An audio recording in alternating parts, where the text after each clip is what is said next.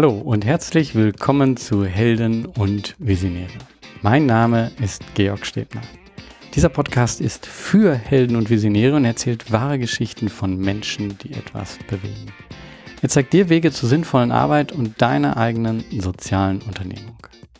Dieses Mal habe ich mit Dennis Brüntje von Mobile Retter gesprochen. Dieser Podcast ist ein wunderbares Beispiel dafür zu zeigen, wie komplex doch Sozialunternehmen sein können und wie viel Abhängigkeiten es dort oft gibt, aber auch wie viel Antrieb man dort bekommen kann, wenn man ja darin für sich den Zweck des Lebens gefunden hat und damit wirklich das Gefühl hat, etwas zu bewegen, etwas zu bewirken. Lass dich von unserem Gespräch inspirieren. Hallo Dennis. Hallo Georg. Ja, es freut mich, dass wir beide hier zusammen einen Podcast aufnehmen. Ähm, und zwar, wenn ich daran denke, wenn ich mir so eine Utopie vorstelle, ähm, dann stelle ich mir auch oft so vor, dass Menschen diesen Satz, also, ja, das ist nicht meine Verantwortung, äh, dafür bin ich jetzt gerade nicht verantwortlich, dass, dass diesen Satz, dass es den einfach nicht mehr gibt oder der äh, sich so total komisch anhört. Also der scheint ja noch normal zu sein in unserer Gesellschaft. Wir sagen an irgendeiner Stelle, äh, das ist nicht meine Verantwortung, ähm, aber für mich eine Utopie müsste bedeuten, dass, dass es diesen Satz nicht mehr gibt, dass jeder sich auch irgendwo sagt, so, okay, ich übernehme auch Verantwortung. Vielleicht kann ich nicht in dem gleichen Rahmen wie bestimmte andere, aber ich übernehme Verantwortung. Und ähm, warum sage ich das? Weil ich habe das Gefühl, dass ihr in diese Richtung arbeitet, dass ihr in eine Gesellschaft äh, etwas einzahlt, dass ihr etwas ermöglicht, das genau diesen Weg äh, ebnet ähm, nämlich zeigt, man kann Verantwortung übernehmen äh, und ähm, jedem auch die Möglichkeit dazu geben. Und ähm, ja, vielleicht am besten, wer seid ihr, was macht ihr? Also du bist von Mobile Retter und am besten du stellst dich jetzt erstmal vor und dann, was ist Mobile Retter? Ja, Georg, herzlichen Dank für die Einladung. Ähm, ich freue mich auch sehr auf dieses Gespräch ähm, mit dir. Ähm, Mobile Retter. Ja, mein Name ist erstmal Dennis Brünche. Genau, ich bin einer von zwei Geschäftsführern im Projekt Mobile Retter im gemeinnützigen Verein Mobile Retter mit ähm, aktuell Verwaltungssitz in Köln. Was tun wir? Ähm, ganz simpel gesagt, äh, retten mobile Retter Menschenleben. Also wir adressieren ein äh, flächendeckendes Problem in Deutschland, das ähm, eben trotz sehr guter rettungsdienstlicher Versorgung in Deutschland eben Erste Hilfe gerade beim plötzlichen Herztod, also Herz-Kreislauf-Stillständen, ähm, nicht schnell genug äh, kommen kann. Ähm, wir haben pro Jahr 70.000 Herz-Kreislauf-Stillstände in Deutschland zu beklagen außerhalb von Kliniken und aktuell durch die Versorgung äh, können ja nur zehn Prozent der Betroffenen überleben, weil gerade bei so einem äh, lebensbedrohlichen Ereignis wie einem Herz-Kreislauf-Stillstand natürlich jede Sekunde zählt. Und nach drei bis fünf Minuten ohne Sauerstoffversorgung im Gehirn einfach irreparable Schäden eintreten. Ähm, und äh, ja, so gesehen da wirklich, wie gesagt, die Sekunde zählt. Und da überbrücken mobile Retter ähm, eben dieses therapiefreie Intervall bis zum Eintreffen des Rettungsdienstes durch lebenserhaltende Sofortmaßnahmen. Ähm, das Ganze geht zurück auf eine Idee von Dr. Ralf Stroop aus dem Kreis Gütersloh. Der ist dort unter anderem leitender Notarzt, aber auch Neurochirurg und weiteres ähm, der nicht nur aufgrund seiner Profession, sondern auch, ähm, es war wirklich ein privates Erlebnis. Der Rettungswagen fuhr bei seiner Nachbarin vor und er dachte sich, ähm, hätte ich doch nur gewusst, dass sie in Not ist, ich bin doch qualifiziert, ich hätte doch helfen können.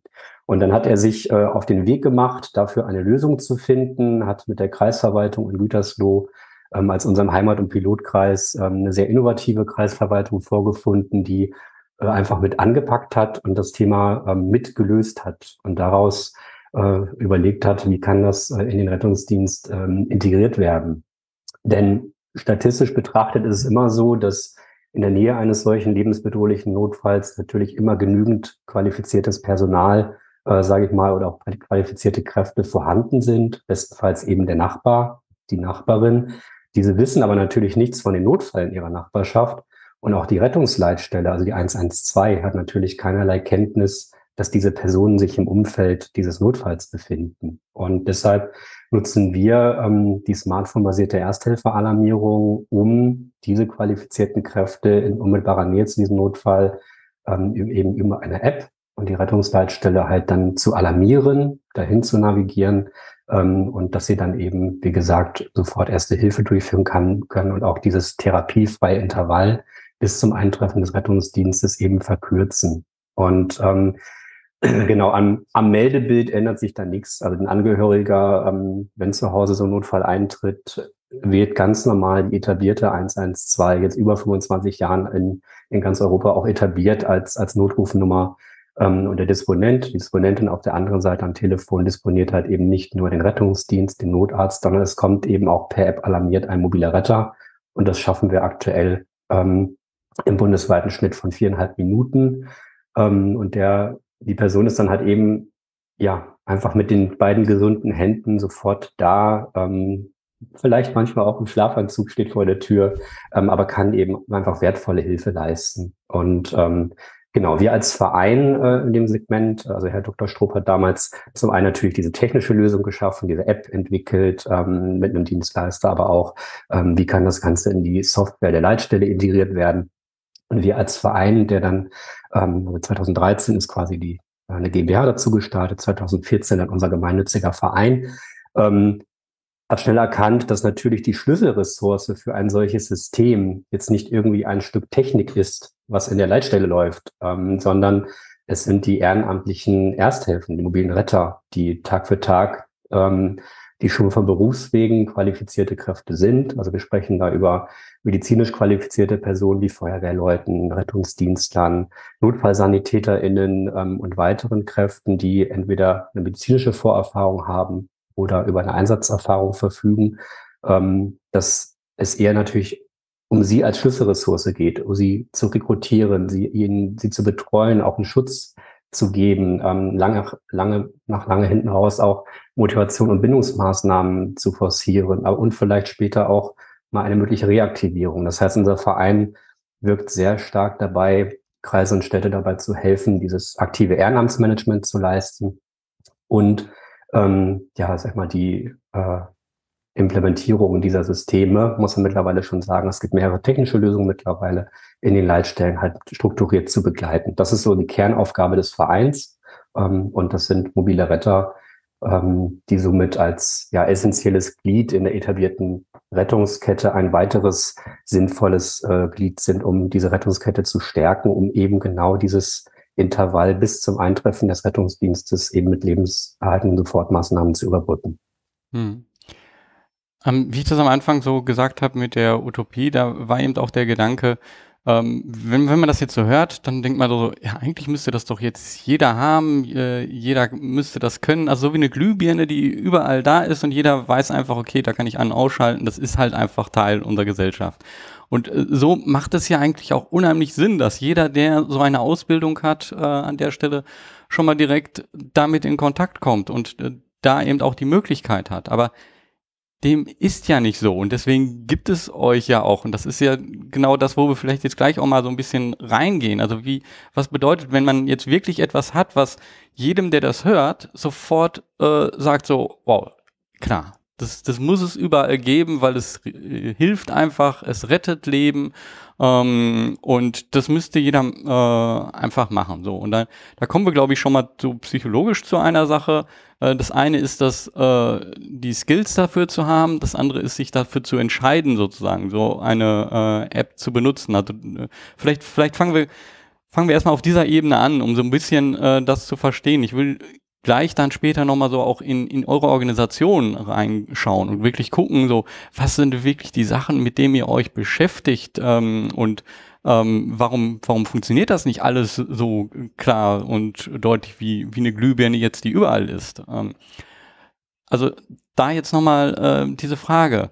Hat, habt ihr das Gefühl so, ja, dass es da eben auch Widerstände gibt und deswegen vielleicht auch nicht jeder mit so einem ich sag mal, wie mit so einem, ich weiß nicht, ob der Vergleich hinkt oder so, aber ein, ähm, oh, jetzt fällt mir der Name nicht ein, äh, ein ähm, Organpass, genau, also äh, ein, also so wie beim Organspendepass. Mhm. Ähm, den könnte ja auch jeder mit äh, sich nehmen. Und da gibt es aber auch eben Menschen, die dann sagen, ah, ich weiß nicht und ist es da bei der, ähm, hinkt dieser Vergleich jetzt oder ist es da ähnlich? Also ich habe diese Skills, ich könnte das machen, aber was ist, wenn es wirklich ist oder so? Und äh, habt ihr da das Gefühl, deswegen hat das nicht jeder? Ich denke, natürlich hat jeder diese Hilfsbereitschaft in sich. Ähm, vielleicht im Bereich der ersten Hilfe dann vielleicht einfach nur die Angst, äh, vielleicht etwas falsch zu machen, ähm, weil wir im europäischen Vergleich zum Beispiel die deutsche Bevölkerung ähm, in erster Hilfe nicht, ja, viele von uns haben, glaube ich, einfach ähm, vor, vor 20 Jahren oder 30 Jahren, keine Ahnung, in den Erste-Hilfeschein im Führerschein gemacht. Ähm, äh, so gesehen, das ist halt äh, in anderen Ländern natürlich dann auch in der Schule und so viel, viel mehr stärker forciert. Aber ich sag mal, bezogen auf die mobilen Retter, ähm, mobile Retter übernehmen Verantwortung. Ähm, sind Kräfte, die sowieso von Berufswegen schon ja einfach besonders motiviert sind, anderen Menschen zu helfen und dafür 24-7 zur Verfügung stehen, ähm, trotz Widrigkeiten wie gerade Anfeindungen von der Bevölkerung im Rettungsdienst, die für uns auch schier unverständlich ist, ähm, trotzdem jeden Tag äh, auch in 24-Stunden-Schichten, wie auch immer man kennt es, ähm, gewillt sind, Menschen zu helfen. Und die jetzt hier zusätzlich auch noch ähm, in ihrer Freizeit ehrenamtlich als mobile Retter tätig werden. Und wir sprechen da über zwei bis drei Prozent der Bevölkerung, die als mobile Retter geeignet sind. Ähm, gesagt, eben schon gesagt, das ist Rettungsdienstpersonal, ähm, das sind Feuerwehrkräfte, ähm, Gesundheitskrankenpflegende, aber auch betriebliche Ersthelfende, die dann eben äh, ja in ihrer Freizeit zusätzlich dann noch bei Herz-Kreislauf-Stillständen ausrücken. Ähm, auch wenn wir viele Profis ähm, unter den Mobilrettern haben, wir haben mittlerweile, ähm, freuen wir uns, dass bundesweit ähm, in den 35 Gebietskörperschaften, also Kreis und Städte, schon über 11.700 mobile Retter jetzt in sieben Bundesländern unterwegs sind. Ähm, dass die ähm, und das wie gesagt in viereinhalb Minuten da ausrücken und aktive ähm, Nachbarschaftshilfe halt freiwillig betreiben. Also es ist sowieso schon eine hochmotivierte Community, muss man fast schon sagen, die hier äh, dann äh, auch noch zusätzlich per App äh, alarmierbar sind zu jeder Tageszeit. Hm. Ob wir da auf Widrigkeiten gestoßen sind, weil du es ja auch sagtest, natürlich. Ähm, wir haben, äh, nachdem wir das Ganze ähm, ich bin ja erst 2016 dazu gestoßen, aber ich sag mal, als die Pilotierung 2013, 14 begann in einer Kreis, mit einer Kreisverwaltung Gütersloh und dann kam, ähm, haben wir die Google Impact Challenge gewonnen damals. Ähm, das war so der Moment, als ich auch so dazu kam zum Team. Ähm, haben uns doch, doch trotz äh, starker Konkurrenz durchgesetzt in diesem Wettbewerb. Ähm, aufgrund des Impacts und weil wir auch äh, damals auch geschafft haben, das Team äh, auch viele zu mobilisieren, die gewotet haben, sage ich mal. Ähm, das hat uns dann auch erstmals natürlich auch die Möglichkeit gegeben, aus, äh, ja, das weiter zu pilotieren, auch in mehreren äh, Regionen. Und wir wurden damals begleitet, äh, auch über ein Jahr von, von Ashoka und die haben uns natürlich von dem regionalen Gedanken auch rausgeholt, um auf die systemische Ebene zu gehen, systemisch zu denken. Und da waren wir natürlich sehr schnell, dass wir an Grenzen des Gesundheitswesens oder auch des Rettungsdienstes stoßen, wo nicht klar ist, dass jede verfügbare Hilfe ähm, schnellstmöglich dann kommt, sondern natürlich kommt der Rettungsdienst schnellstmöglich und es gibt auch gesetzliche Hilfsfristen.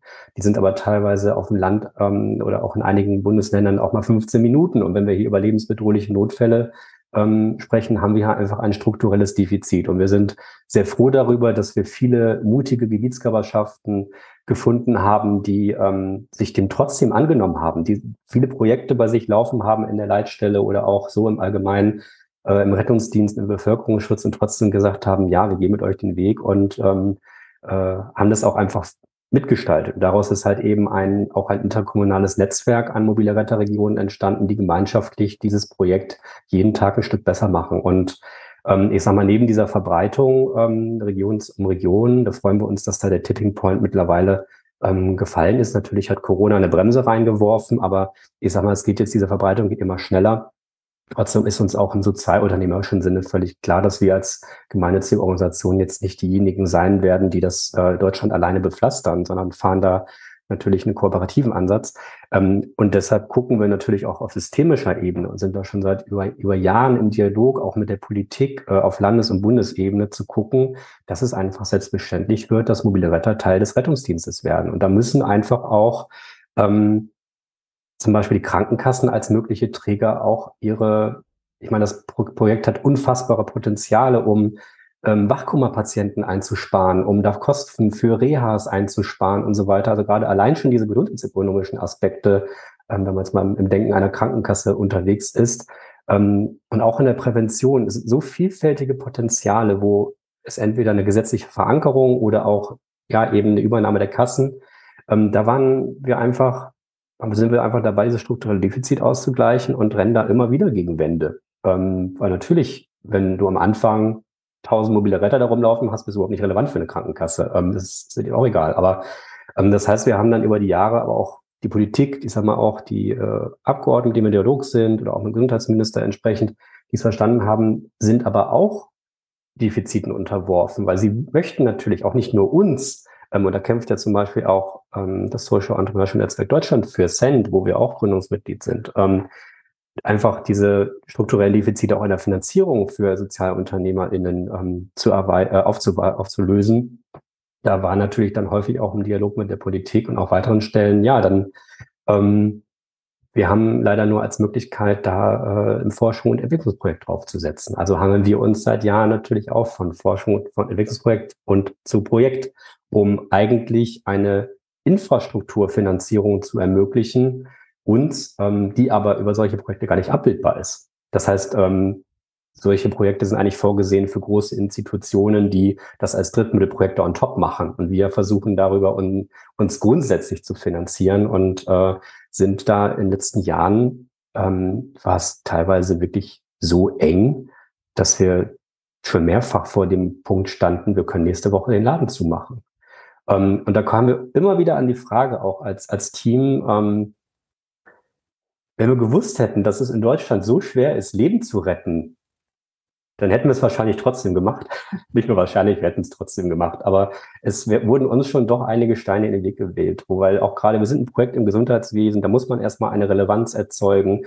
Man muss eigentlich randomisierte Studien ähm, auch vorlegen können, die belegen, dass genau so ein Einsatz Mobilretter es bewirkt hat, dass ähm, x Patienten überlegt ha haben. Wir haben jetzt diese Studien. Also wir haben eine Studie von ähm, Strob et al., die belegen, dass äh, für die Strichprobe, die dort betrachtet wurde, ähm, das gute neurologische Outcome und auch die Krankenhausentlastungsrate verdoppelt werden, wenn mobile Retter im Einsatz sind. Aber da ist natürlich erstmal verdammt auch dann äh, solche großen Studien anzugehen. Wie will man das als kleines Sozialunternehmen machen? Wir waren ähm, seit 2016 dann ähm, erstmal drei Leute ähm, die das gemacht haben über viele Jahre. Natürlich immer auch hier mit Unterstützung. Wir haben auch, mittlerweile ist das äh, bis im letzten Jahr jetzt auf, oder diesem Jahr, wir sind jetzt, äh, freuen uns, dass wir sechs Hauptamtliche haben. Wir haben weitere Hilfskräfte. Wir haben viele Ehrenamtliche auch in einzelnen Funktionsbereichen. Wir haben einen ehrenamtlichen Vorstand.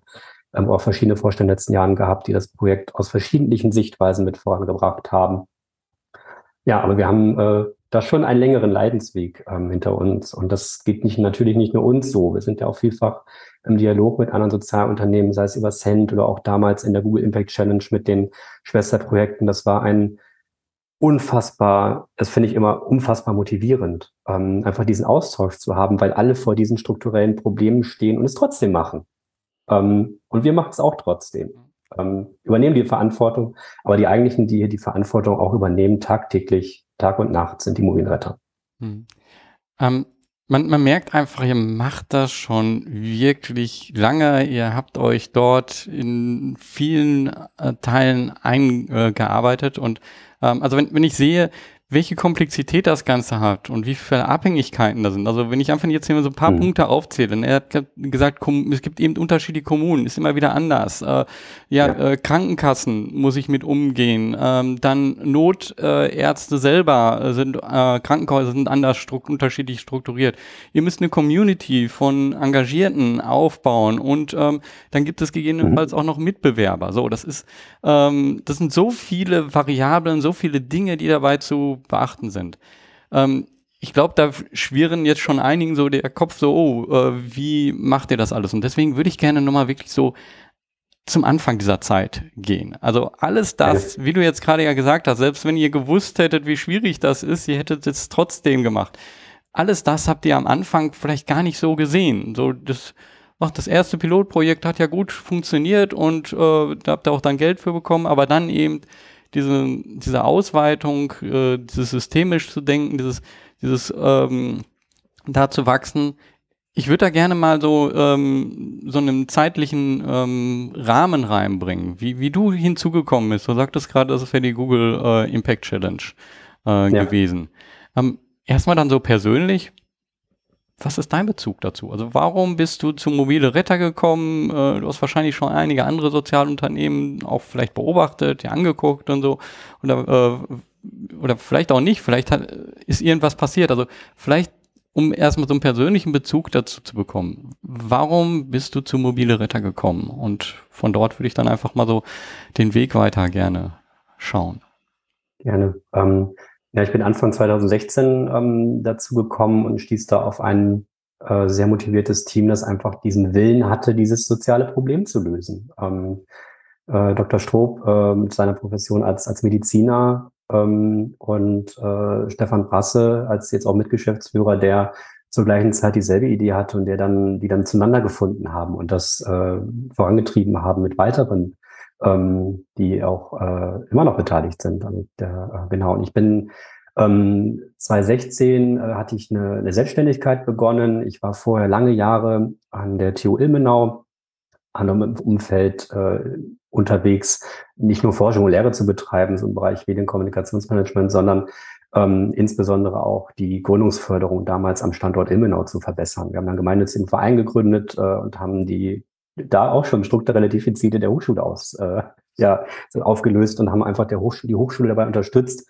ähm, in der sei es in der Lehre oder auch ähm, dann in, in ihrer Phase in der Gründungsförderung einfach das selbstständig sein oder das Unternehmerische als Option viel stärker am Campus zu verankern ähm, und haben da über viele Jahre gewirkt. Und da habe ich reingefunden in diesen ganzen Bereich der Gründungsförderung. Ich hatte mich äh, in Forschung und Lehre auch sehr früh schon 2010 mit dem Thema Social Entrepreneurship ähm, äh, ja, ähm, auseinandergesetzt und hatte damals auch mit ähm, einigen Akteuren da ein Hochschulnetzwerk gebaut in dem Segment und bin dann abgebogen Richtung Crowdfunding ähm, als mein Kernthema, so für die Folgejahre und habe da ähm, auch in dem Bereich sehr viel gewirkt, ähm, wissenschaftlichen Arbeitskreise zum Beispiel im German und European Crowdfunding Network geleitet, viel in Kooperation auch mit den Crowdfunding-Plattformen, habe auch mit äh, damals schon immer pro bono quasi ProjektinitiatorInnen unterstützt und das Ganze auch in der Forschung begleitet. Ähm, das ist über viele Jahre eben in Ilmenau. Und, am, und dann bin ich ähm, 2015 aus Ilmenau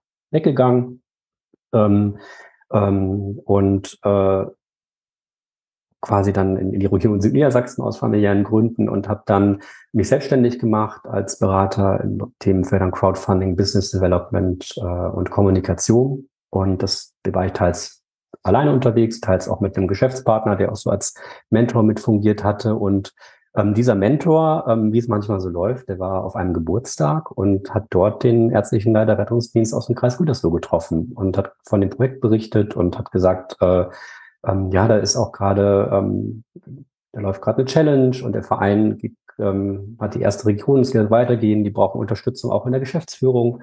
Ähm, und so kam man dann halt, kam ich damals mit äh, Ralf Strupp halt auch in den Dialog und äh, es hat mich sofort gepackt. Also die, der Impact dieses Projektes und vor allem auch ähm, die Ch Chancen und Entwicklungspotenziale, da haben wir auch heute noch nicht das Ende der Fahnenstange erreicht. Das hat mich so gepackt. Ähm, und ich bin dann auch noch ein Team, wie gesagt, getroffen, mit dem man ähm, die, dieselben Werte teilt. Ähm, das äh, ja, hat mich einfach hochgradig motiviert ähm, und war und dass ich dann auch äh, ja in das Projekt dann ähm, mit der Google Impact Challenge äh, dann, wie gesagt, eingestiegen bin. Es gab dann äh, nach knapp einem Jahr nochmal ähm, so eine kleine Pause, weil ich damals mit, mit den äh, Entscheidungen, ähm, äh, sag ich mal, des damaligen Vorstands nicht einverstanden war. Ähm, ähm, das Team hat mich dann zurückgeholt und dann haben wir noch mehr Fahrt aufgenommen. Also es, also es gab auch da schon äh, spannende Entwicklungen, genau. Aber es hat mich einfach von Minute eins unfassbar gepackt. Und wir haben das über viele Jahre dann ähm, versucht, so äh, ja, weil natürlich dann nicht sofort hauptamtlich äh, Vollzeit gehen konnten, habe ich halt parallel meine Selbstständigkeit äh, weiter hochgebaut. Die war dann 2018 so, so am Peak auch parallel zu Mobile Retter ähm, und habe dann auch noch eine äh, zwischenzeitlich eine Stelle auch ähm, an einer weiteren Hochschule gehabt, so in der, in der Crowdfunding-Beratung. Also irgendwie immer so versucht, mal verschiedenen beruflichen Hüten natürlich dann auch sich ähm, ja das Herzensprojekt zu erfüllen, dass man Mobilretter weitermachen kann. Ich bin sehr froh, ähm, dass wir damals auch durch die Beteiligung einer Stiftung ähm, 2019 ähm, dann seitdem, seit Februar 2019 die Möglichkeit haben, ähm, gerade dann im Kernteam waren wir damals drei, drei Personen, neben dem Stefan auch noch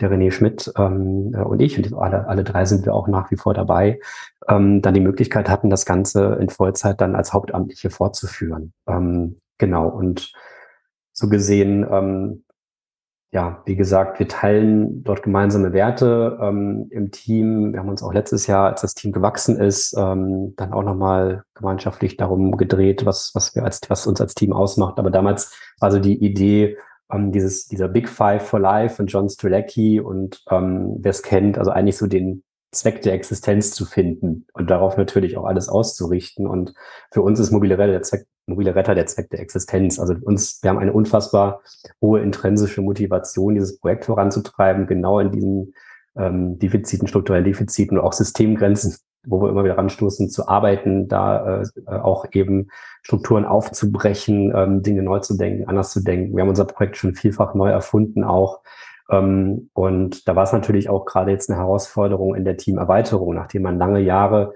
ähm, ja so als Allrounder unterwegs war zu dritt. Ähm, jetzt auch haben wir langsam die Möglichkeit mit äh, äh, ja weiteren äh, Teamerweiterungen im letzten Jahr schon dieses Jahr dann nochmal ähm, ja, das uns langsam wieder so ein bisschen zu spezialisieren, sage ich mal, in den Bereichen, die wir einfach unsere Kenntnisse haben und haben tolle Mitarbeitende gewinnen können, die auch und das ist auch genau die Krux gewesen. Ich meine, wir sind intrinsisch motiviert. Wir haben über Jahre alles für dieses Projekt gegeben. Leider muss man sagen, auch auf Kosten von Familie und Gesundheit. Aber natürlich dann kann man nicht erwarten, dass man weitere solche Personen findet. Und zudem, wenn man auch noch von Förderung zu Förderung tingelt, also dort, ähm, was mir in der Seele wehtut, ähm, da teilweise Ausschreibungen, die wir machen, mussten, also um halt überhaupt Personal zu gewinnen, die dann irgendwie einen Zeithorizont hatten von gerade mal sechs Monaten. Wir haben trotzdem Personen gefunden, die auch genauso motiviert sind und dabei sind ähm, und äh, damit anpacken, das Projekt nach vorne zu bringen. In diesem Jahr ist es uns tatsächlich nicht gelungen. Ähm, wir haben auch hier wieder ähm, eine Förderung gehabt für dieses Jahr, wo die Bewilligung ähm, oder auch das Geld erst im Juli, August kamen. Wie wir, und wir haben natürlich versucht, schon parallel, wir können es nicht vorfinanzieren. Wir brauchen die Mittel, um dann natürlich auch die Stellen zu finanzieren. Und also wer bewirbt sich dann auf eine Stelle von, von sechs Monaten Laufzeit? Und da ist es dann dieses Jahr ähm, tatsächlich nicht gelungen, ähm, das Team zu erweitern im Bereich nochmal Kommunikationsmanagement, Projektmanagement, wie wir es eigentlich vorgesehen hatten, weil ähm, ja wir eben diesen Grenzen unterlegen waren in der Finanzierung. Also das war eigentlich so der, das größte, größte Hindernis in den letzten Jahren, war das Thema Finanzierung. Und dadurch, dass wir so ein kleines, feines Team waren und immer noch sind, waren wir immer dazu gezwungen zu priorisieren und natürlich auch im Bereich der Finanzierung zu sagen, gehen wir jetzt ein halbes Jahr all in und machen Fundraising oder gehen wir all in und machen lieber diesen Bereich der Förderungen, weil wir das auch, äh, weil wir es können und wir haben es darüber natürlich auch noch besser gelernt, gerade mit öffentlichen Förderungen in dem Kontext auch umzugehen. Ähm, oder bauen wir unseren Zweckbetrieb aus, indem wir jetzt aktive Vertriebsarbeit machen. Also das war natürlich immer zeitlich so begrenzt, weil wir immer die Sorge hatten, ähm, dass die Grundfinanzierung nicht gesichert ist. Und das hat einem natürlich auch massiv ähm, die Zeit von der Uhr genommen, ähm, dann auch inhaltlich weiter voranzuschreiten in diesem Projekt. Ähm, und sind dann auch teilweise in einigen Themen dann, das tat weh, aber musste sie loslassen und musste sagen, das geht gerade nicht. Wir müssen die Grundfinanzierung sichern, sonst geht es gar nicht weiter. Und ich sage mal, auch nach neun Jahren jetzt noch, ähm, seitdem es läuft, ähm, oder seit 2014 der Verein jetzt im achten Jahr, ähm, dann ist es immer noch nicht gesichert. Und ähm, ja, das ist letztlich ein großer Punkt, wo wir ja hoffen, dass wir da äh, äh, jetzt äh, einfach auch mal für, für eine größere Zeit dann auch mal Ruhe haben in dem Bereich, dass man wirklich inhaltlich voranschreiten kann. Wir freuen uns sehr ähm, dann über auch weitere, wie gesagt, Motivierte, die dabei sind, sei es unser Vorstand ähm, und ähm, den Ehrenamtlichen bei uns, äh, die, die auch in einzelnen Fachbereichen mitwirken oder der Austausch mit den Regionen, die wir haben, um das Projekt besser zu machen. Genau, wir sind dann, ähm, ja, seitdem bin ich halt dabei, wie gesagt, seit Anfang 2016 ist gewachsen. Und ähm, ja, wir haben uns dann, haben in der, Zeit natürlich unfassbar viel gelernt in diesem Themenfeld. Ähm, ich meine, das ist eine zum damaligen Zeitpunkt Innovation gewesen ähm, im Rettungsdienst. Ähm, und äh, wir haben uns, wir haben 2016 dann auch schon im Juni recht früh ein Symposium veranstaltet zu diesem Thema. Dort waren 140 Teilnehmende aus äh, ganz Deutschland, aus dem Bereich Recht, Leitstellentechnik, ähm, ganz, ganz verschiedentlich, ganz viele Expertinnen und Experten zusammengekommen, auch im Bereich Feuerwehr und Verbänden und haben das Thema ähm, im sozialunternehmerischen Sinne offen diskutiert und hatten die Hoffnung, ähm, sage ich mal, dass dann danach man auch gemeinschaftlich gucken kann, wie kann man das Thema dann auch bundesweit einheitlich skalieren. Ähm, das hat dann leider dazu geführt, dass einige nur ihr Wissen abgesaugt haben und dann äh, eigene technische Systeme aufgebaut haben, weshalb wir jetzt im Jahr 2022 dastehen ähm, und ähm, eigentlich, was die Technik betrifft, also solche Apps und auch die Leitstellensoftware dazu, die Integration, ähm, wir da einen fragmentierten Markt vorfinden, ähm, was dem, was der Bürgerin, dem Bürger null hilft, weil kein Ersthelfender, der auch in mehreren Regionen unterwegs will, wird sich nicht drei Apps aufs Handy packen. Ähm, sind zwar motiviert, aber ich glaube, da sind irgendwo Grenzen und wenn die auch die Apps nicht untereinander sprechen. Ähm, das heißt, das war leider so, ähm, dass dann die technische Entwicklung da, äh, wie gesagt, vorangeschritten ist mit neuen, die sich drauf gestürzt haben ähm, und da noch eine technische Harmonisierung noch nicht herbeigeführt werden konnte.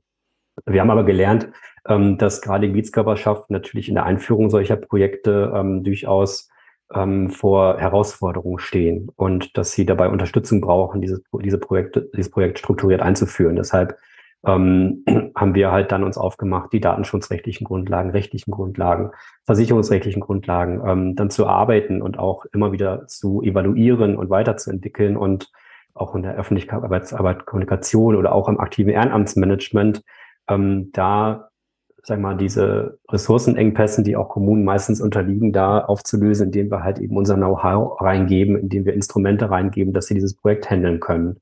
Ähm, weil das Projekt häufig auch in Instanzen des Bevölkerungsschutzes oder Rettungsdienste aufgehängt ist, wo jetzt ähm, entweder kapazitätsmäßig oder auch vom Know-how her jetzt nicht unbedingt die ähm, ja, Zusammenarbeit mit Ehrenamtlichen so vordergründig auch da ist.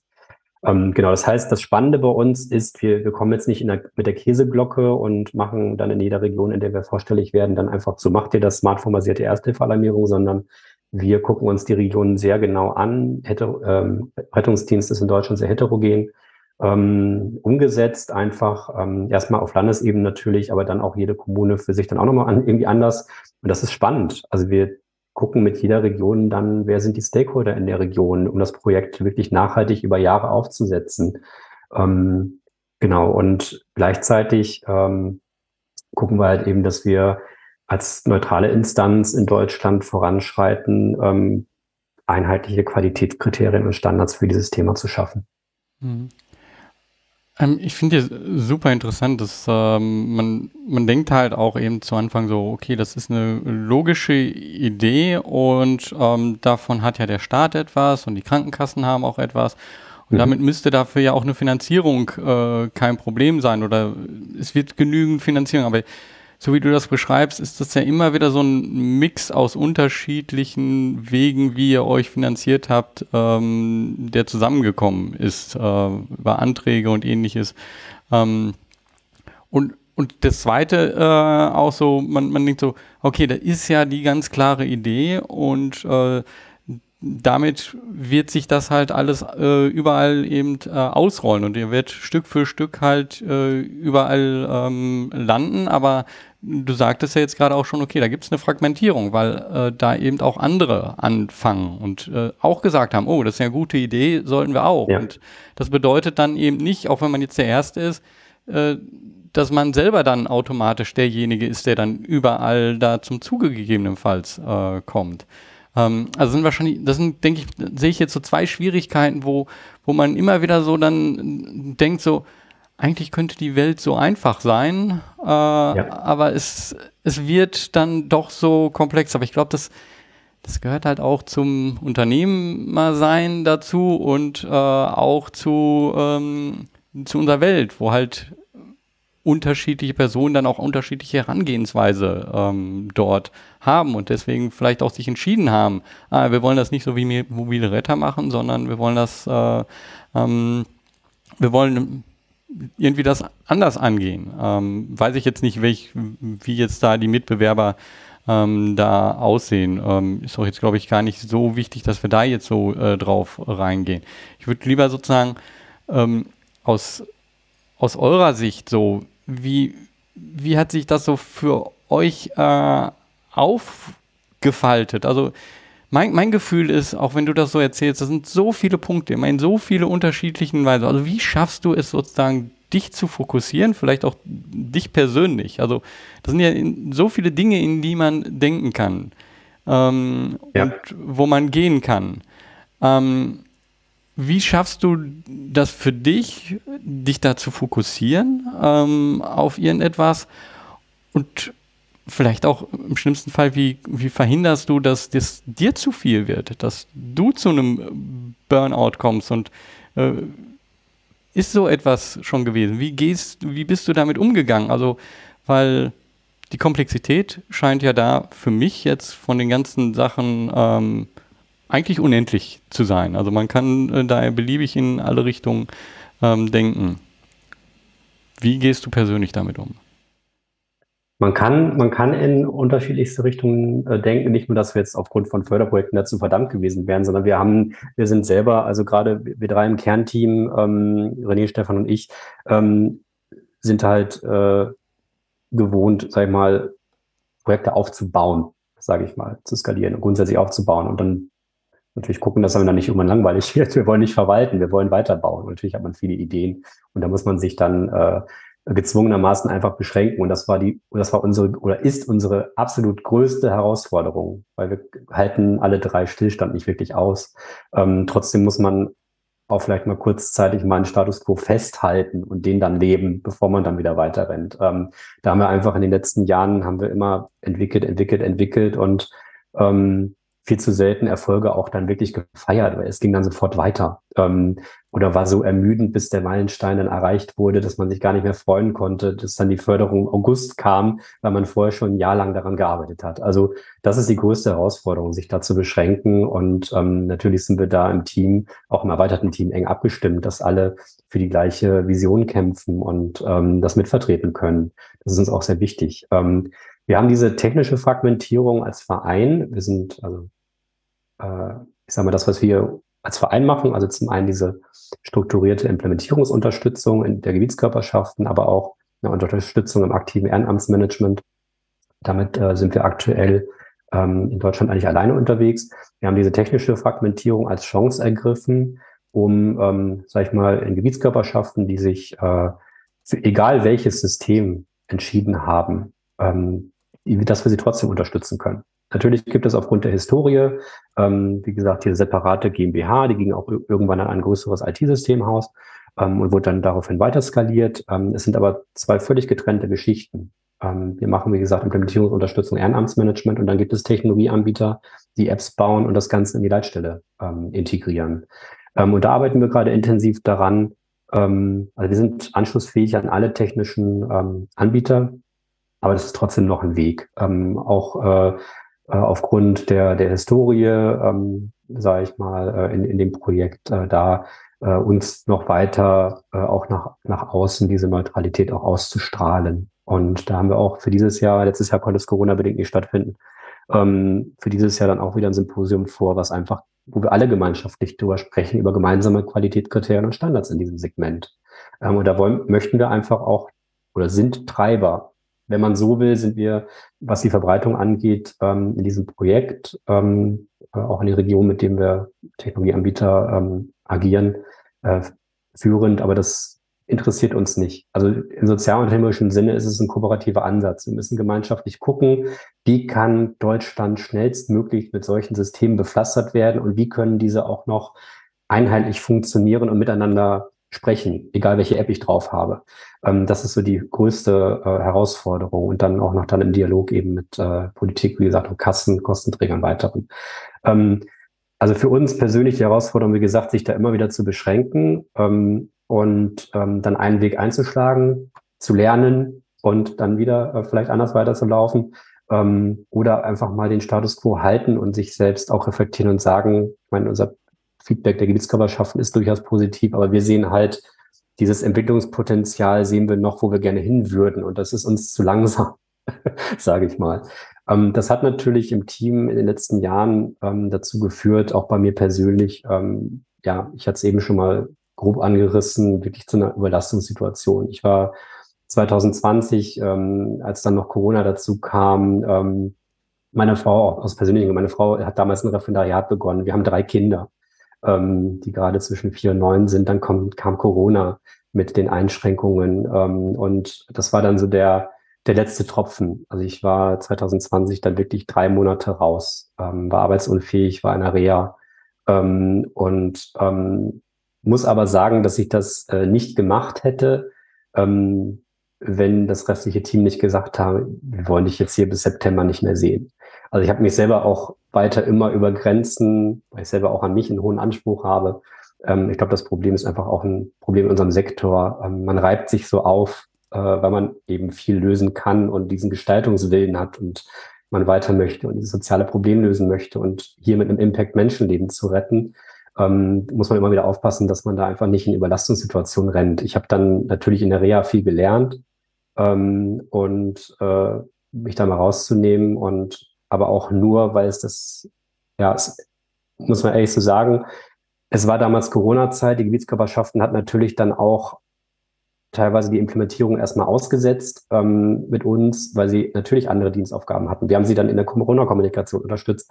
In der Zeit, wo ich ausgestiegen dann bin, also ich ausgestiegen, wo ich die Pause eingelegt habe, dann wo wirklich Ende, Ende erreicht war und mein Team mich dazu gebracht hat zu sagen, du, du, du lässt das jetzt hier sein für eine Zeit, ähm, war die Corona-Zeit, die das bisschen kompensiert hat, weil in der Zeit zumindest kundenseitig nicht so viel los war.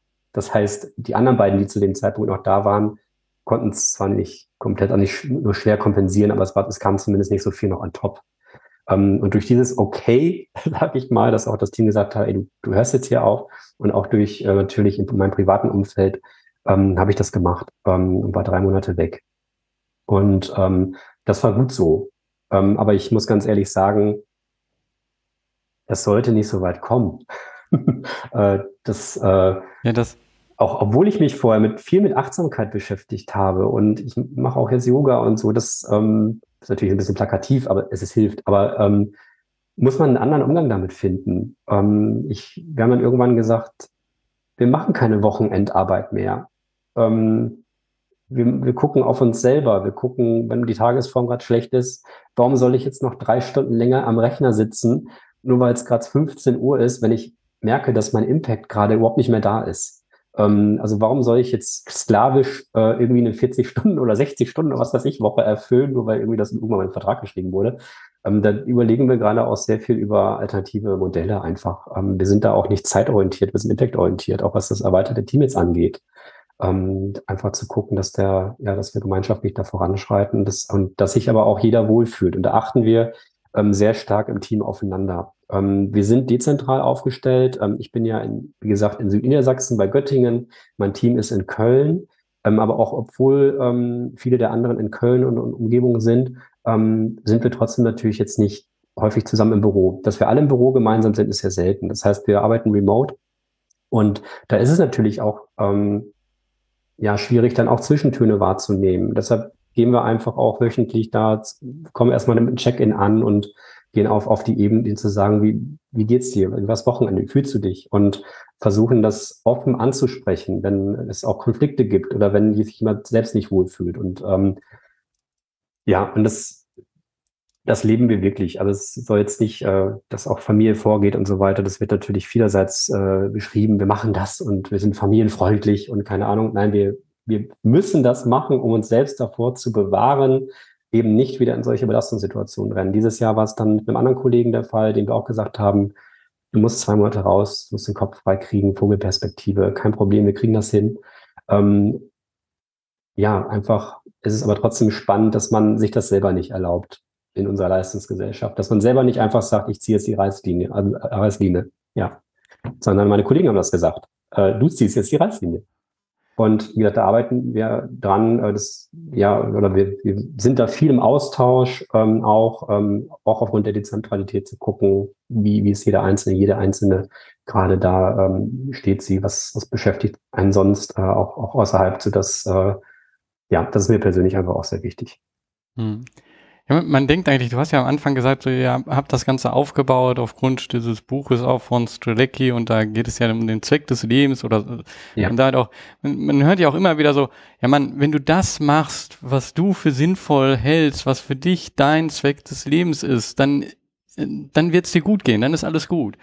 Aber man merkt daran, das allein ist es noch nicht. Also es gibt ganz ja. viele Menschen, die genau so getrieben sind, die das machen, was sie lieben aber das hält nicht davon dann ab, dass man eben das zu viel macht und dass man eben nicht den Stopp sieht und auch und aufgrund dieser Komplexität und dieser unterschiedlichen Sachen, die du gerade genannt hast, du könntest ja äh, jedes Mal, wenn du sagst so, okay, also das mit den ähm, Krankenkassen, das habe ich jetzt gerade abgeschnitten, da habe ich genau die E-Mails abgeschickt und so, da kann ich jetzt gerade nichts mehr machen, äh, aber meine Community wartet ja noch auf äh, eine Nachricht, ah, die will ich auch noch mal rausschicken, damit ich dann äh, die anspreche. Und dann könntest du sagen, okay, da ist jetzt Schluss, äh, aber nee, ähm, wir müssen ja noch mal gucken wegen den Mitbewerbern, da haben wir einen Report gesehen, den muss ich jetzt dann noch mal durchlesen, äh, was die technisch anders machen, können wir das implementieren? Und du findest halt keinen Schluss. Es, es macht alles Sinn, es bringt alles dich weiter, es ist ein unheimlicher, äh, sinnvoller und ein unheimlicher Impact. Aber als Mensch ist man dann irgendwann, so wie du sagst, trotzdem kommt man dann an eine Grenze. Und da haben wir sozusagen eine zweite Ebene, so diese persönliche Ebene, die, mhm. die du dann, wie du das gerade gesagt hast, so, so reinziehen musst und sagen so, okay, also macht unheimlich Sinn langfristig gedacht ist das auch unheimlich super. Aber an dieser Stelle, ähm, was ist, wenn ich dann langfristig dann gar nicht mehr das so kann, weil ich mich selber einfach äh, kaputt gemacht habe?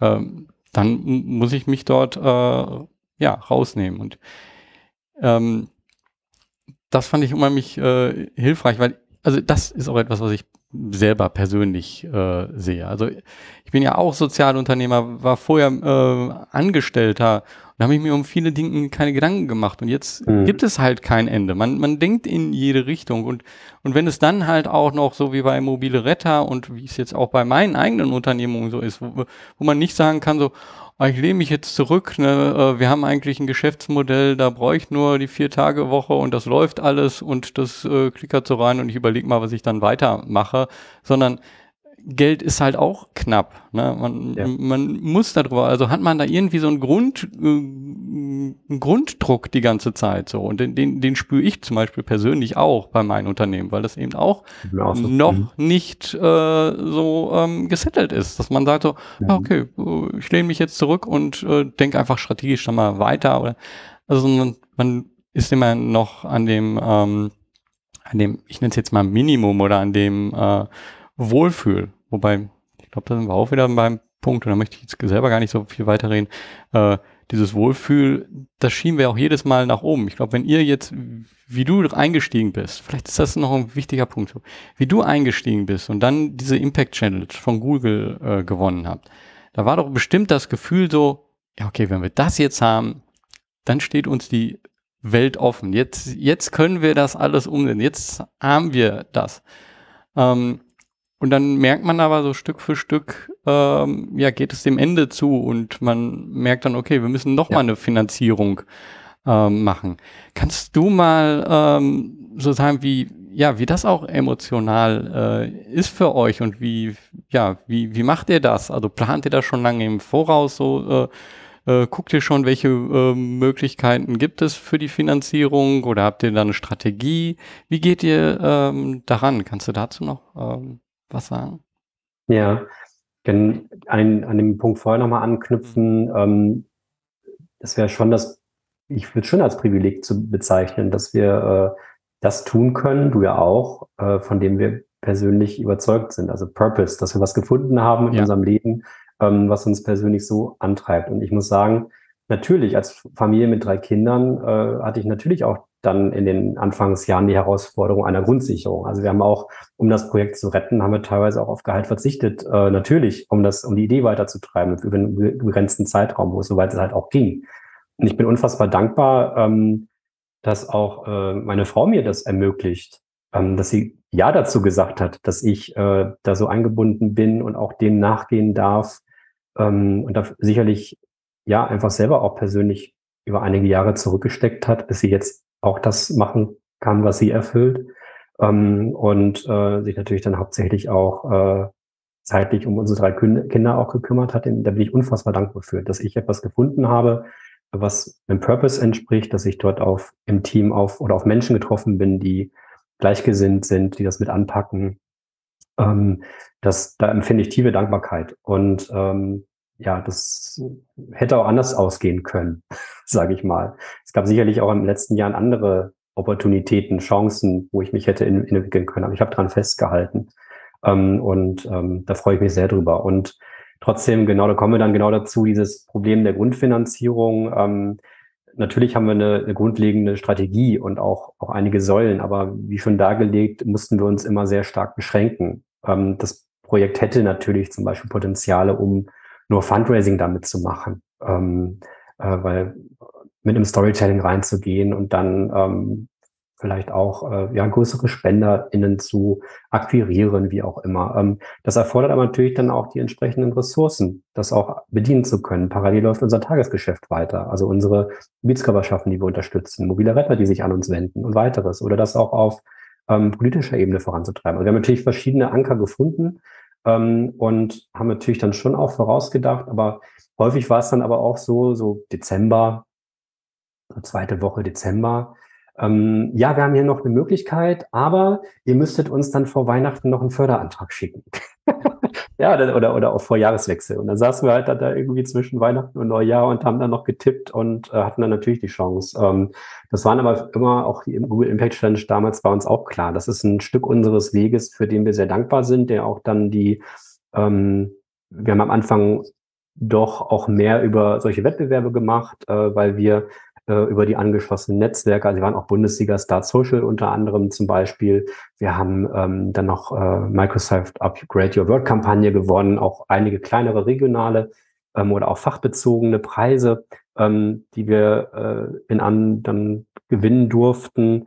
Ähm, zum einen natürlich erstmal um bekannter zu gewinnen, aber ähm, das dahinterstehende Netzwerk auch ähm, dann davon profitieren zu können, wie es äh, dann eben in der Google Impact Challenge war oder auch Start Social. Da haben wir zum Beispiel ähm, einen unserer Vorstände damals akquirieren können.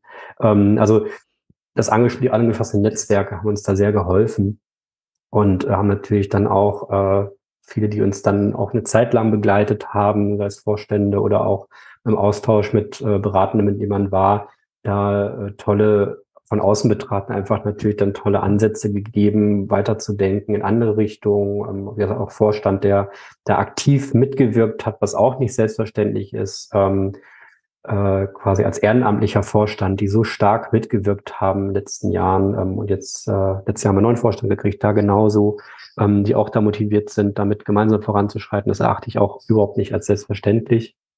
Die dann natürlich dann ja auch noch selber dafür ähm, haften, sage ich mal. Da sind wir auch beim, beim Thema ähm, geeignete Rechtsform in Deutschland für Sozialunternehmen. Natürlich äh, war auch das Vereinskonstrukt für uns förderlich wie hinderlich, förderlich für solche Förderungen als gemeinnütziger Verein, hinderlich für ein agiles Agieren. Ähm, das, äh, da hoffe ich auch, dass da äh, sich noch einiges entwickelt, um da passendere Modelle zu finden und auch nicht, dass wir so ein hybrides Modell äh, fahren müssen. Da haben wir uns aber auch vielfach strategisch die Frage gestellt, müssen wir jetzt noch eine parallele Gesellschaft gründen, um mit der in einem gewissen, vielleicht für den Zweckbetrieb agiler zu sein?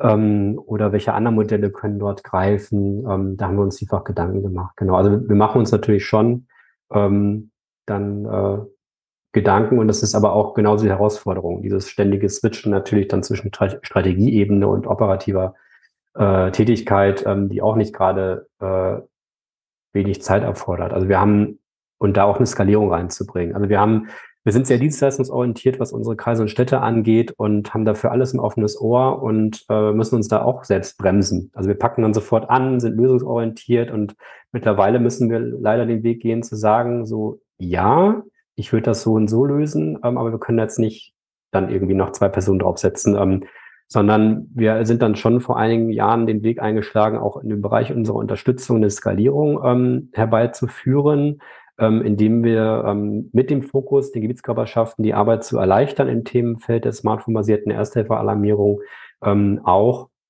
Instrumente an die Seite zu geben, die die Arbeit erleichtern, die uns aber auch eine Skalierung ermöglichen. Also sprich, wir haben ein Trainingsportal entwickelt, ähm, eben über, über Förderungen war uns das möglich, wo, ähm, weil wer mobile Retter, wer mobile Retter werden will, der lädt jetzt nicht einfach nur eine App runter und ist dann mobile Retter, obwohl er oder sie qualifiziert ist, sondern es wird schon nochmal ein örtliches Training ähm, verlangt, wo die mobilen Retter nochmal kurz, also zum einen intensive Einsatzvorbereitung ähm, erfolgt ähm, und zum anderen aber auch ähm, dann nochmal ein Praxisteil, wo ich wirklich nochmal auf einem Puppenset äh, oder auch einem Defibrillator-Einsatz zeige ähm, und noch eine Reanimationsüberprüfung stattfindet, damit auch gesichert ist, dass oder auch die Sozialkompetenz vor Ort bewertet wird, damit gesichert ist, dass zum einen die Qualität der Maßnahme hoch ist, zum anderen, was noch viel wichtiger ist, uns, ähm, obwohl es Profis sind, ähm, agieren sie als mobile Retter alleine.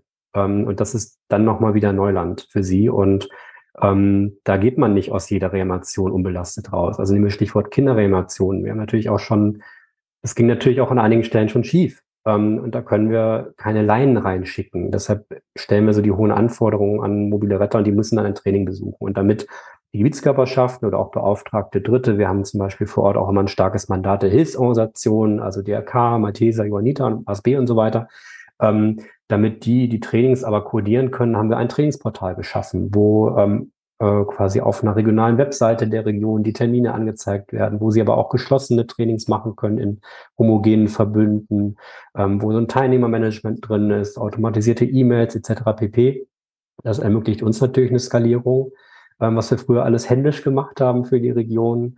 Und der zweite Teil im Ehren aktiven Ehrenamtsmanagement haben wir ein Web-to-Publish-Portal aufgebaut. Wir nennen das Medienportal, ähm, wo die Marke Mobile Retter, die wir sowieso für jede Region regionalisieren, ähm, sehr schnell runtergebrochen werden kann von Metadaten eingespeist von der Region in sämtliche ähm, Medien. Also sei es eine regionale Webseite, die dann regional dargestellt wird, ähm, sei es ähm, Flyer für den nächsten Tag der offenen Tür der Feuerwehr in Kreis Schlag mich tot, ähm, Beachflags, Stände, aber auch Handlungsempfehlungen, wie sie mit gewissen Themenbereichen umgehen sollen. Die Corona-Pandemie hat uns zum Beispiel dazu gebracht, es konnten ähm, längere Zeit Corona-bedingt natürlich keine mobile Rettertrainings äh, stattfinden. Dann wächst das Netzwerk der mobilen Retter ja natürlich nicht. Also haben wir uns Gedanken gemacht, um das Thema Online-Trainings mit Regionen zusammen. Wie können wir die, das Mobilitäter Training, was sonst eigentlich vor Ort stattfindet, wie können wir äh, letztlich das abbilden im Online-Bereich und haben dafür dann eine Handlungsempfehlung geschrieben, die wir in diesem Portal abbilden.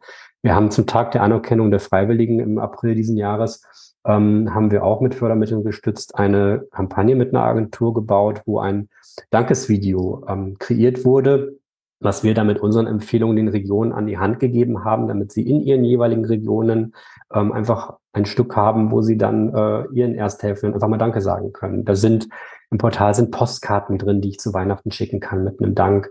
Oder wir freuen uns jetzt nach Corona auch wieder mobile Rettertage zu feiern, wo man einfach in den Regionen mobile Retter auch mal einlädt.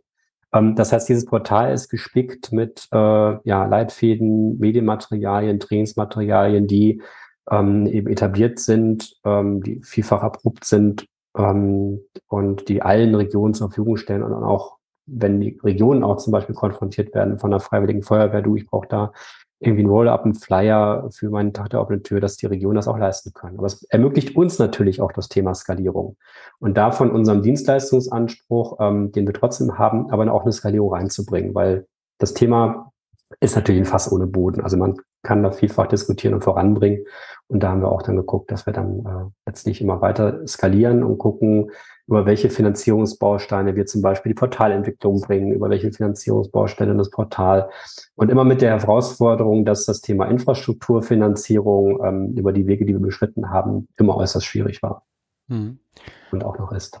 Ja, also damit gebt ihr ja im Endeffekt so, so ein fertiges Bundle ähm, bezüglich Marketing, äh, was genutzt werden kann. Ähm, also diejenigen, die dann sagen, oh, finde ich super, ähm, ich möchte, dass das in meiner Region ähm, aufgebaut wird. Die bekommen direkt alles an die Hand und ähm, können damit halt äh, ja eurem Wachstum auch unterstützen ähm, oder eben auch die vor Ort, die vielleicht in Leitzentralen oder bei der Feuerwehr sind, eben auch die äh, die haben Materialien, wenn ich das jetzt richtig verstehe, und genau. äh, gleichzeitig auch eben, dass ihr ähm, auch dieses, diese Wissensverbreitung ja auch zur Verfügung stellt durch Online. Ähm, und ich frage mich dann jetzt gerade, okay, wenn, wenn das alles schon so da ist, ähm, habt ihr dann darüber nachgedacht, das Ganze noch etwas breiter zu denken? Also nicht jetzt nur äh, sagen, also ihr habt ja das Wissen, was ihr weitergeben könnt, also nicht nur die, die das schon können, die das schon machen, Notärzte und so weiter, ähm, sondern die, die Bevölkerung, die dann auch vielleicht sagt, okay, eigentlich äh, will ich auch helfen. Ich hätte gerne auch das Wissen. Ich würde mich gerne auch einbringen, weil äh, ich habe das gesehen bei, ähm, ich habe es mitbekommen, wie wichtig das auch ist, selber etwas zu machen. Wenn, wenn wir Katastrophen sehen, äh, wie sie jetzt gerade immer wieder im Fernsehen sind. Ich brauche, glaube ich, jetzt gar kein, eine zu nennen, weil es egal, wann wir momentan ins Fernsehen gucken, es ist irgendeine Katastrophe irgendwo und ja. äh, da sind auch Menschen, die dann den anderen irgendwie helfen können. Also ähm, habt ihr darüber nachgedacht, äh, ja, wie könnt ihr die Bevölkerung äh, dabei unterstützen und damit zu dem, was ich ganz zu Anfang so ein bisschen gesagt habe, so, so dass jeder Verantwortung übernehmen kann und ähm, das machen kann? Sind da in diese Richtung irgendwelche Gedanken?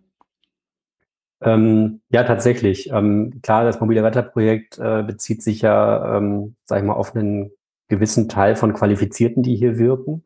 Ähm, also wie gesagt, dann äh, ehrenamtlich und äh, freiwillig und gesagt, aufgrund der Eingangsqualifikation dann eben medizinisch äh, erfahren oder und oder über Einsatzerfahrung verfügen. Das ist natürlich nur ein gewiss, wie gesagt, zwei bis drei Prozent der Bevölkerung, die hier dann bei lebensbedrohlichen äh, Notfällen ausrichten. Wir haben uns in den Jahren natürlich auch vielfach um weitere Anwendungsfälle Gedanken gemacht. Ähm, und solche Krisen, wie nehmen wir zum Beispiel die Hochwasserkatastrophe im Ahrtal letztes Jahr, ähm, hat uns dann nochmal wachgerüttelt und ähm, wir freuen uns sehr über eine Kooperation mit der Bundesarbeitsgemeinschaft Erste Hilfe, die auch ähm, bei uns im Vorstand auch jemand von vertreten ist, ähm, wo wir nach Jahren vorher, wo wir erstmal geguckt haben, dass wir unser Geschäftsmodell weiterbauen, weil das war auch ja die Herausforderung.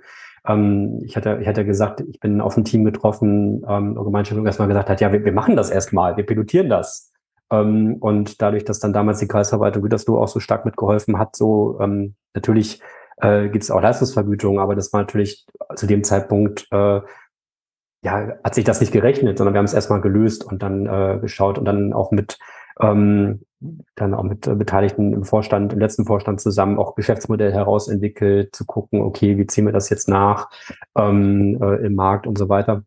Und damit äh, im Vorstand eben durch die Kooperation mit der Bundesarbeitsgemeinschaft Erste Hilfe nochmal einen weiteren Fokus auf dieses Thema gewonnen, ähm, und dann aber nicht aus einem wirtschaftlichen Interesse heraus, sondern wirklich aus der Motivation, jetzt haben wir hier wieder ein Gap.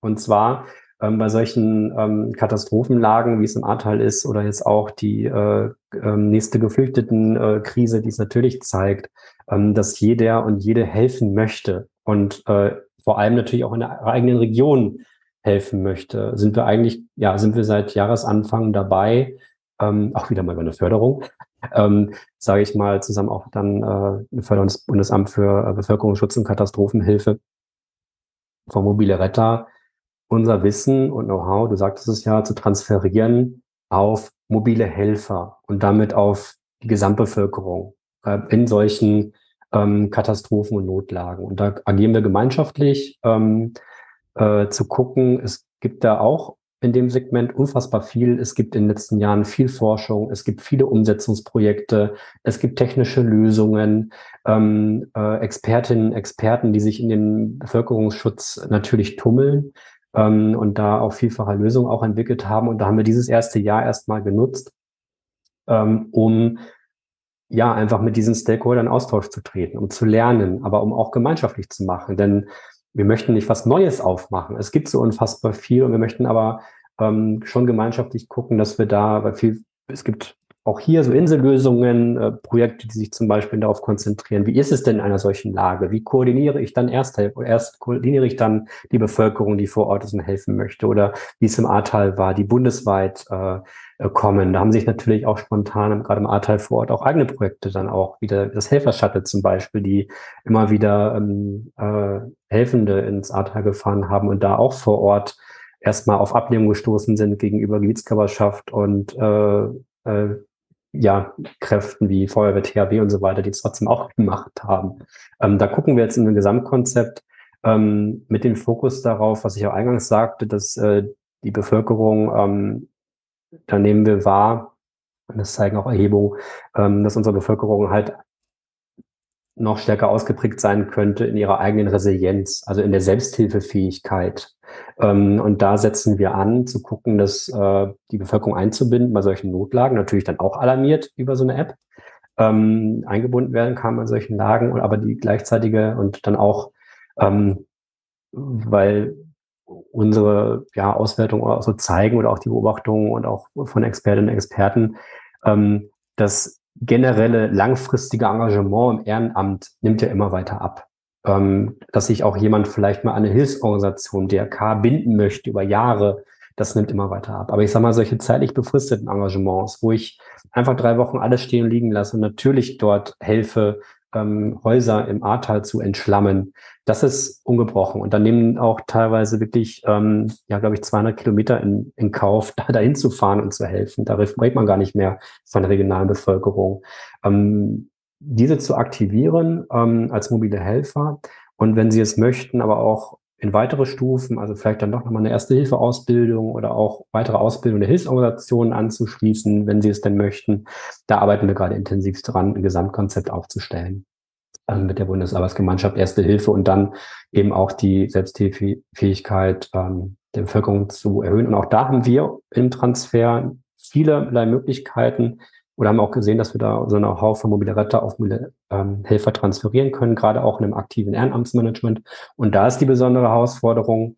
Ähm, klar ist gerade die, äh, ja, unser Leben leider geprägt von vielen Krisen und Katastrophen.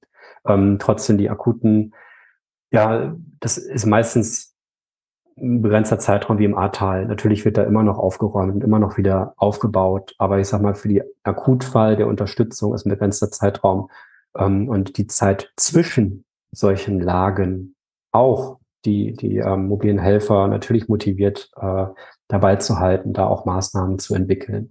Ähm, genau, da sind wir gerade dabei, ein Gesamtkonzept aufzustellen.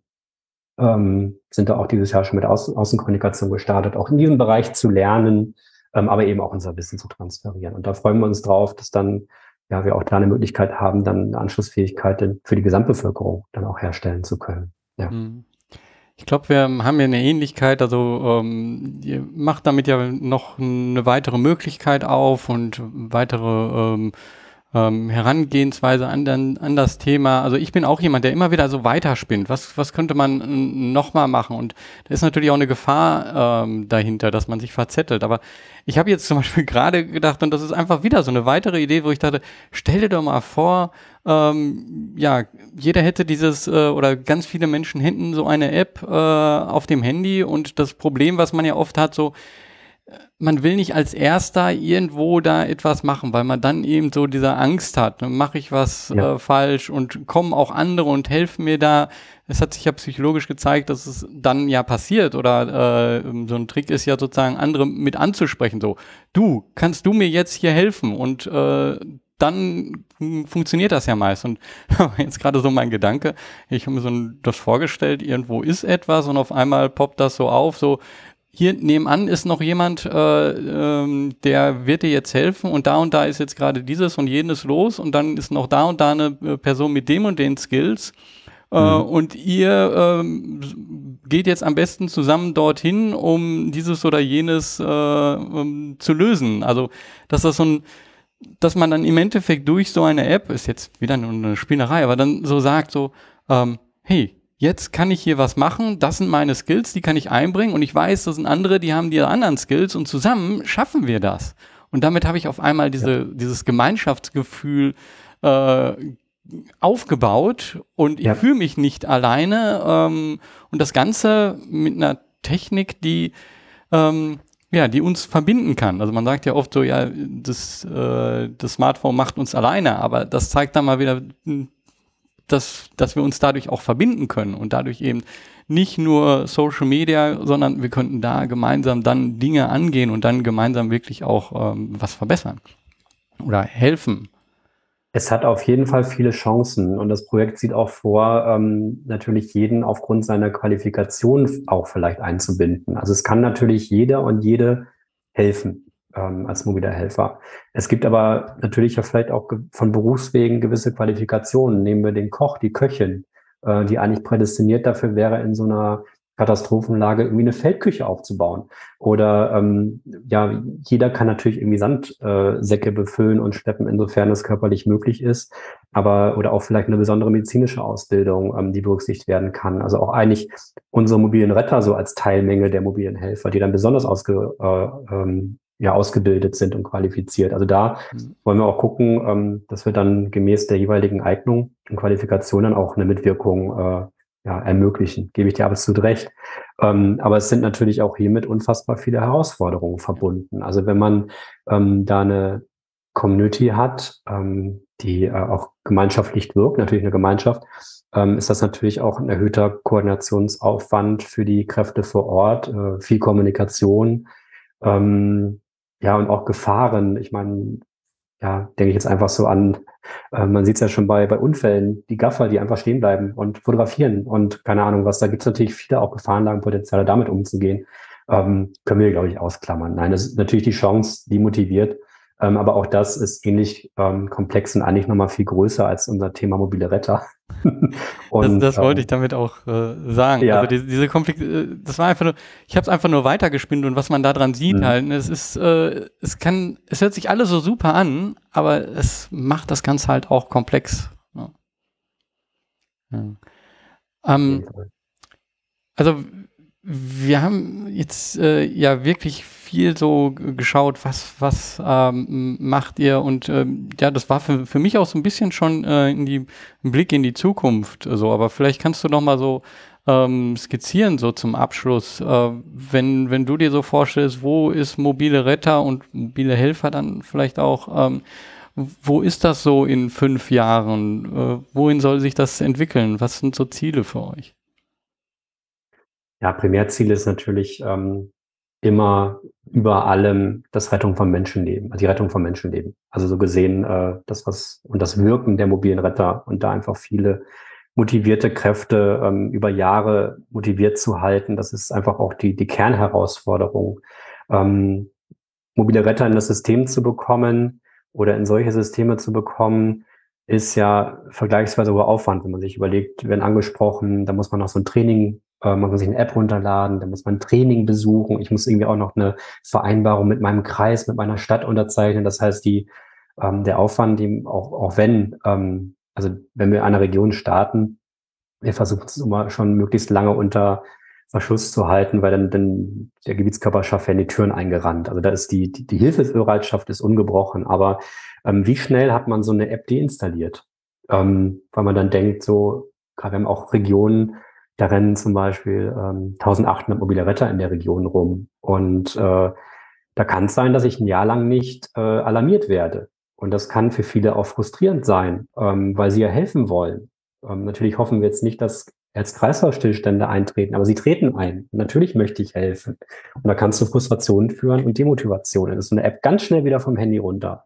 Ähm, und da ist einfach die langjährige Herausforderung, ähm, den Gebietskörperschaften immer weitere Maßnahmen an die Hand zu geben, die Wertschätzung ausdrücken, die ähm, Motivation der ehrenamtlichen Förderung, auch die Bindung fördern. Ähm, einiges entfalten wir schon. Ich hatte eben auch schon einige Dinge erwähnt, aber auch an den richtigen Stellen Danke zu sagen. Wir werden jetzt auch gucken müssen, ähm, Corona-bedingt werden sich auch einige rausgenommen haben, dass wir da auch eine bundesweite Reaktivierungskampagne zum Beispiel fahren. Also unser Hauptziel über die nächsten Jahre wird es natürlich sein, weiterhin die Gebietskörperschaften in ihrem aktiven Ehrenamtsmanagement zu unterstützen und Maßen, immer mehr Maßnahmen zu entwickeln, die auf die Motivation und Bindung der Ersthelfenden einzahlen und dadurch das Netzwerk der mobilen Retter immer dichter werden zu lassen. Also unsere Vision sind da so 100.000 mobile Retter für Deutschland.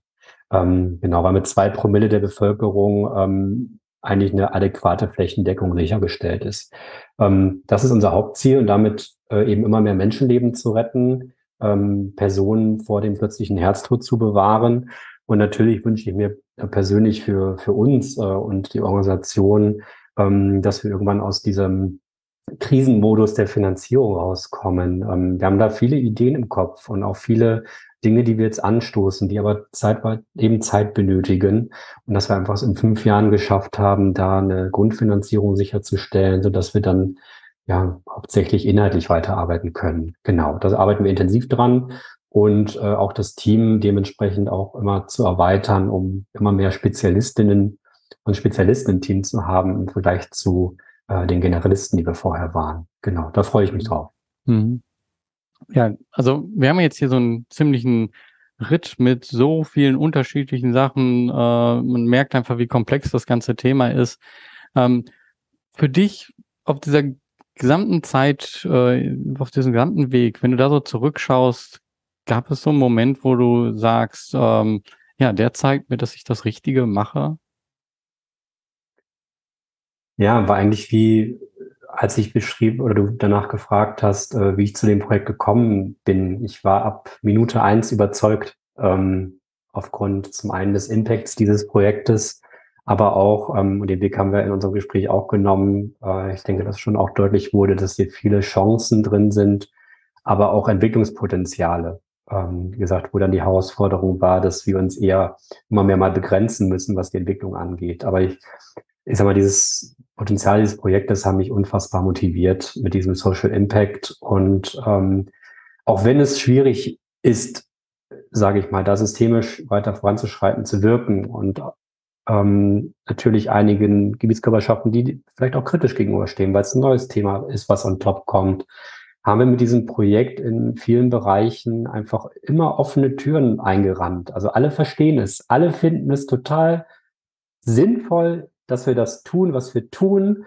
aber stoßen dann selber an systemische Grenzen, dass sie uns nicht äh, unterstützen können. Oder auch Stiftungen äh, haben wir auch vielfach angesprochen, die dann, wo wir dann nicht zum Stiftungszweck passen. Also so gesehen, ähm, alle verstehen das Projekt sofort, ähm, aber trotzdem ähm, wir freuen uns sehr viel über Unterstützung, ähm, auch zum Beispiel Cent in den letzten Jahren auch viel für uns mitgewirkt. Unser Fähnchen immer hochgehalten, dass es uns gibt. Ähm, und natürlich auch viel im Austausch gewesen mit vielen anderen Sozialunternehmern, Unternehmen, ähm, äh, was uns auch immer wieder weiter bestärkt und Kraft gibt. Und ähm, ja, so gesehen äh, war es Minute eins und ich kann nur jeden und jede ermutigen, ähm, wenn es die Chance besteht, auch gerade auf ein Thema zu springen, was einem diesen Purpose gibt, äh, trotz aller Widrigkeiten, es einfach zu machen. Ähm, auch wenn unsere Türen fast immer schon von einem auf den anderen drohten zuzufallen und wir das Projekt nicht weiter vorführen zu können. Es, es gibt immer einen Weg. Es gibt immer einen Weg weiter. Aber natürlich muss man sich selbst die Frage stellen, bin ich, wie lange bin ich vielleicht auch bereit, so einen hohen Einsatz zu gehen, ähm, wenn darunter vielleicht Familie, ähm, Finanzen oder auch Gesundheit leiden, was natürlich nicht der Fall sein sollte. Also ich da stets auch im Blick zu haben. Trotzdem möchte ich dazu ermutigen, ähm, die Chancen zu, zu ergreifen, die sich, die sich bieten ähm, ist völlig klar, dass äh, Politik, Staat nicht in allen Bereichen, die jetzt soziale Probleme aufmachen, ähm, da wirken können. Ich würde mir natürlich noch wünschen, dass, aber das ist auch in der, in der Mache, ähm, durch viele Akteure in dem Sektor, ähm, dass, dass die Politik gehört, das Gehör finden, dass es die sozialen Innovationen, Sozialunternehmen gibt, ähm, die da gesellschaftliche, soziale Probleme oder auch die Probleme unserer Zeit lösen und sich dafür zu öffnen aber auch in der Kooperation zwischen großen Unternehmen und kleinen Sozialunternehmen oder auch wie bei uns zwischen Kommunen und Sozialunternehmen. Da ist gerade sehr, sehr viel im Wandel und das, das freut uns natürlich enorm. Ähm, ja, da möchte ich einfach jeden ermutigen, diesen Weg mit zu beschreiten, wenn es persönlich möglich ist. Mhm. Ja, wenn man jetzt sagt, oh, okay, äh, würde mich total interessieren. Ich äh, würde gerne auch ein mobiler Retter werden. Wo gehe ich dann dorthin? Und wenn man äh, auch allgemein sich informieren will über das, was ihr macht, das unterstützen will, vielleicht auch finanziell unterstützen will. Äh, wo geht man da am besten hin? Wie findet man euch am besten? Genau, ist auf jeden Fall unsere Webseite, die mobile-retter.org. Ähm, ja, natürlich stehe ich auch gerne als Dialogpartner ähm, zur Verfügung. Ähm, aber gerade jetzt auf die mobilen Retter, wenn ich mitmachen möchte, vielleicht qualifizierter Ersthelfer, Ersthelferin bin von Berufswegen, ähm, dann findet man auf unseren Webseiten sehr schnell die Regionen, in denen wir schon aktiv sind, ähm, in denen man sich als mobile Retter beteiligen kann. Da gibt es dann für jede Region auch so eine regionale Webseite wo auch Trainingstermine stehen, ähm, wo auch die AnsprechpartnerInnen der jeweiligen Region stehen, ähm, wie das Ganze funktioniert für die jeweilige Region, auch vielleicht Regionen, ähm, wo jetzt Mithörende da sind. Ich möchte, dass es auch in, in meiner Kommune gibt. Ähm, da freuen wir uns auch über vielfältige Unterstützung in den letzten Jahren, ähm, weil wir aufgrund unserer Mannschaft jetzt auch nicht äh, bundesweit hier Akquise, Vertrieb flächendeckend machen können. Ähm, sage ich mal, äh, darauf hinzuweisen. Da findet man auf jeden Fall unsere Webseite, Seite Futter. Ähm, ansonsten freuen wir uns natürlich über Erfahrungsaustausche in dem Segment. Ähm, und klar, wenn uns hier unterstützen will, ähm, da werden auf jeden Fall gerne den Dialog zu mir suchen, beziehungsweise die mobile-retter.org für das Thema mobile Retter und die mobile-helfer.org für das Thema mobile Helfer und Bevölkerungsschutz.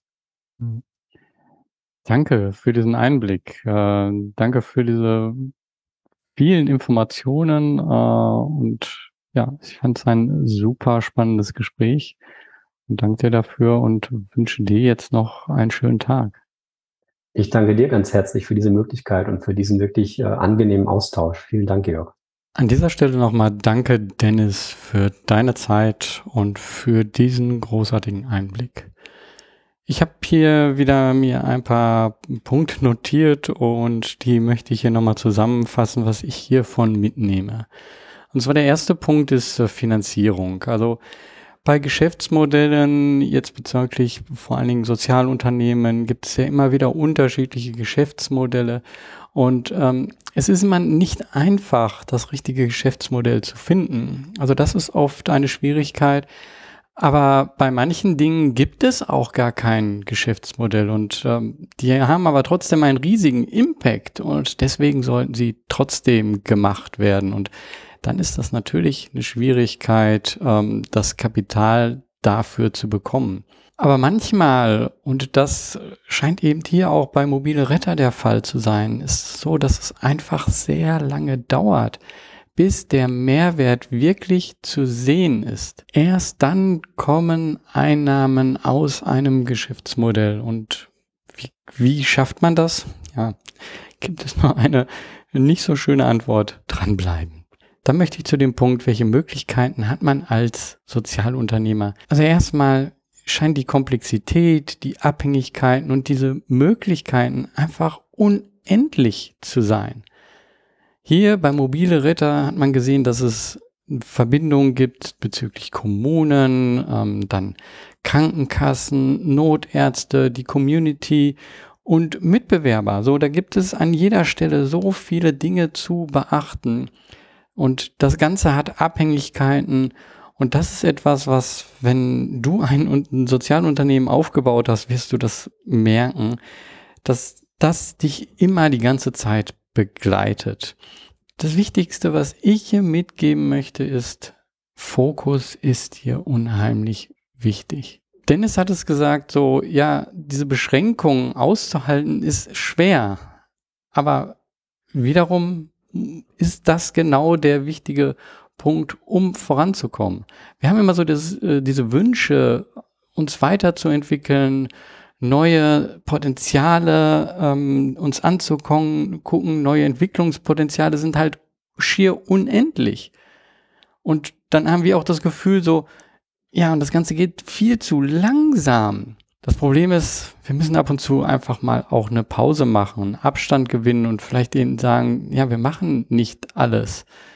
Denn sonst können wir uns über Erfolge nicht erfreuen und dann kommt es irgendwann zum Burnout. Und ich fand hier gut, dass das Team das auch erkannt hat äh, und dann auch gesagt haben, so, Moment, hier an dieser Stelle, es bringt jetzt nichts, wenn es dir nicht gut geht. Nimm du dich zurück. Wir schaffen das hier.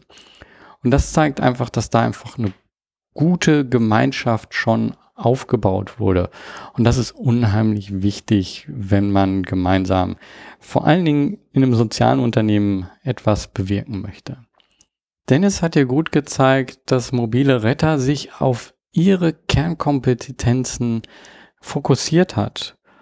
Bei ihnen ist das konkret, die Kommunen zu erleichtern, das aufzubauen, den Marketing zur Verfügung zu stellen, dann eine Wissensvermittlung auch zu machen, so das Ganze sich skalieren kann und da unheimlich viel Service und Unterstützung zu bieten. Spannend fand ich hier, was man gesehen hat, man ist der Erste in diesem Feld. Es ist offensichtlich, wie sinnvoll diese Idee ist.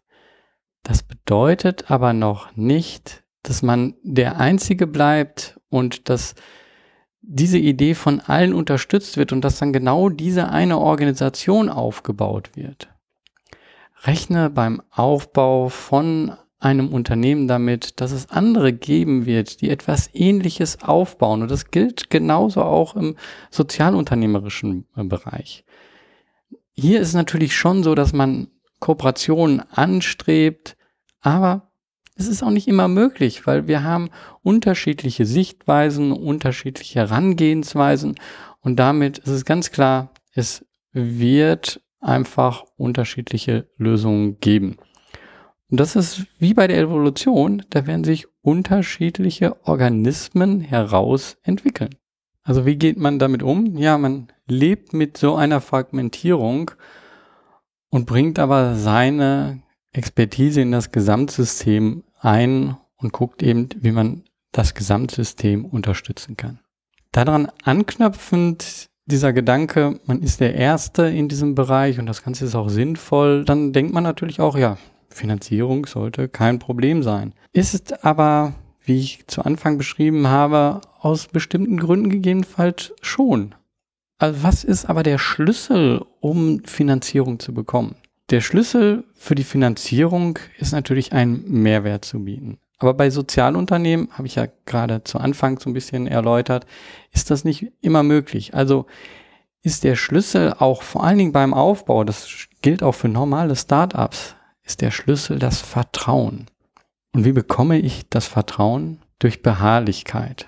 Also Vertrauen ist der Schlüssel für eine Finanzierung und Beharrlichkeit ist der Weg zum Vertrauen. Und zum Abschluss eine Frage. Hast du dir schon mal Gedanken gemacht, was ist dein Zweck des Lebens? Verzettel dich auch dort nicht.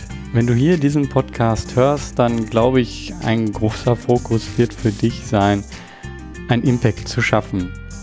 Und das ist gut so. Und das ist auch ein super Zweck des Lebens. Aber ich glaube, du hast ja auch mitbekommen, achte auf dich selber. Sonst wird das Großartige, was du in diese Welt bringen willst, vielleicht doch nicht entstehen. Mach was, beweg was. Dein Georg Stirner.